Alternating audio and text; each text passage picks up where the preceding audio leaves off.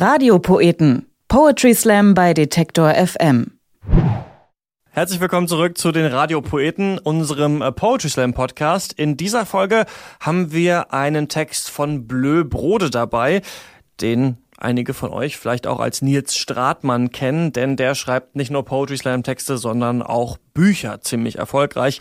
In denen hat er zum Beispiel schon in der Karibik als Matrose angeheuert und ist durch Israel und Palästina gewandert. Heute bleibt er aber bei seinen Leisten und liest einen Text auf Platt und Hochdeutsch. Viel Spaß mit Blöbrode und Großmuttern. Großmuttern. Meine Großmutter wuchs auf in einem Haus am Rande der Stadt. Und wenn ich Haus sage, meine ich Höhle, und wenn ich Stadt sage, meine ich Bremen.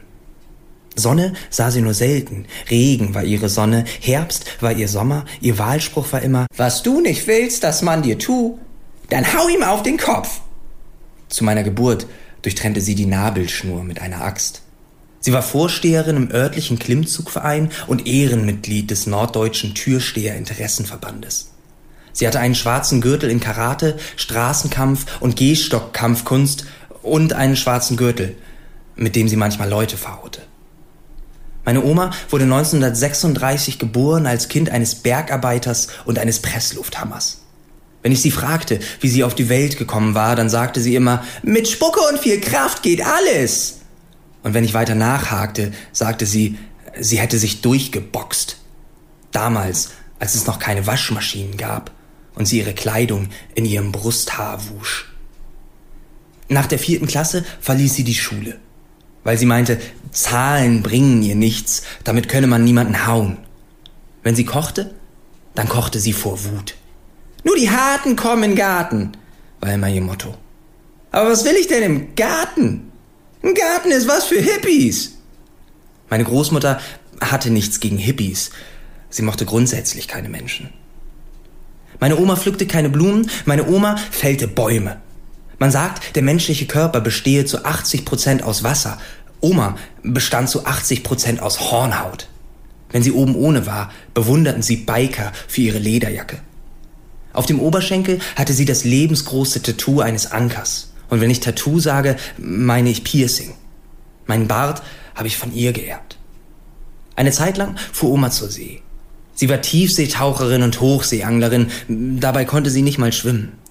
Später arbeitete sie als Bizepsmodel, noch später als wissenschaftliche Beraterin für eine Hausabrissfirma. Meine Oma war die krasseste. Bei meiner Oma wurde kein Dasein gefristet. Bei meiner Oma wurde das Dasein gefistet.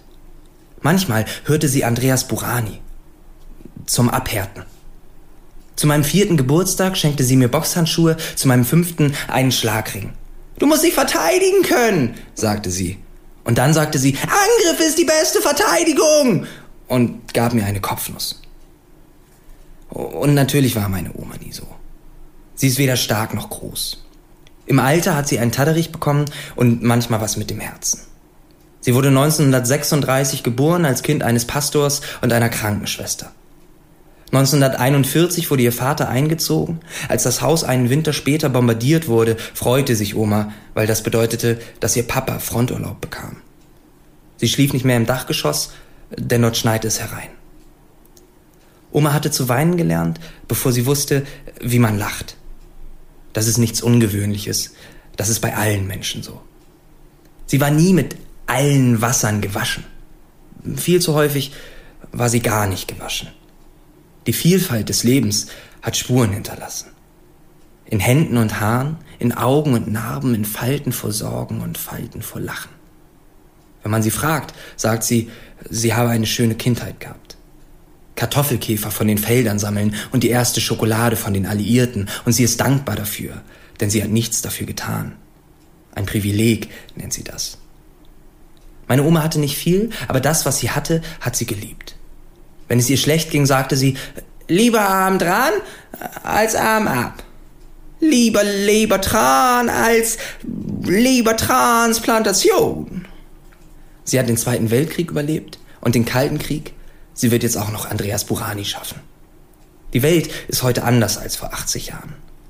Aber Oma hatte nie Angst davor. Nicht vor den Fremden, die über die Jahre kamen, und nicht um die Freunde, die über die Jahre gingen. Veränderung verändert dich. Das kannst du nicht verhindern. Dem einen geht das Glück verloren, dem anderen der Blinddarm. Und trotzdem geht das Leben weiter. Was soll es sonst auch machen? Wir können stehen und lamentieren oder drüber lachen. Wichtig ist, dass du tust, was du tust, weil das, was du tust, das ist, was du tun willst. Und nicht tust, was du tust, weil du denkst, dass wohl das, was du tust, das ist, was der Welt gefällt. Als mein kleiner Bruder noch sehr klein war, hatte er zu meiner Oma gesagt, Oma, wenn ich richtig, richtig, richtig, richtig alt bin, tausend Jahre vielleicht oder älter, vielleicht tausend und zwölf, dann will ich so sein wie du. Und Oma hat gelacht und geantwortet, das ist nicht das Ziel, Mignon. Damit wirst du nicht glücklich. Wenn alle wie ich sind, das wäre doch langweilig, oder nicht? Die Leute sollen so oder so sein, nicht immer nur so. Das Leben ist wie eine Glühbirne, leuchtend hell und ein jedes nach seiner Fasson. Und das Ziel ist, dass du am Ende sagen kannst, ich wollte immer so sein wie ich. Ich wollte immer so sein wie ich. Das war Bleu Brode mit seinem Text Großmuttern. Wenn ihr den mal live sehen wollt oder euch für seine Bücher interessiert, dann schaut doch mal auf nilsstratmann.de vorbei oder auf seiner Facebook-Seite. Und hier sind weitere Poetry Slam Termine für Deutschland. Die sächsischen Meisterschaften kehren am 24. August wieder nach Leipzig zurück. Da steigt dann der Grand Slam of Saxony im Geiserhaus und Wer da gewinnt, der kriegt einen Startplatz bei den deutschsprachigen Poetry Slam Meisterschaften im November in Zürich. Und am 25. August gibt es den Best of Slam im Gartentheater Herrenhausen in Hannover. Da könnt ihr unter anderem unsere Radiopoetin Mona Hari hören. Wir kommen hier wieder zurück in zwei Wochen. Ich bin Christian Eichler. Bis dann. Radiopoeten. Poetry Slam bei Detektor FM.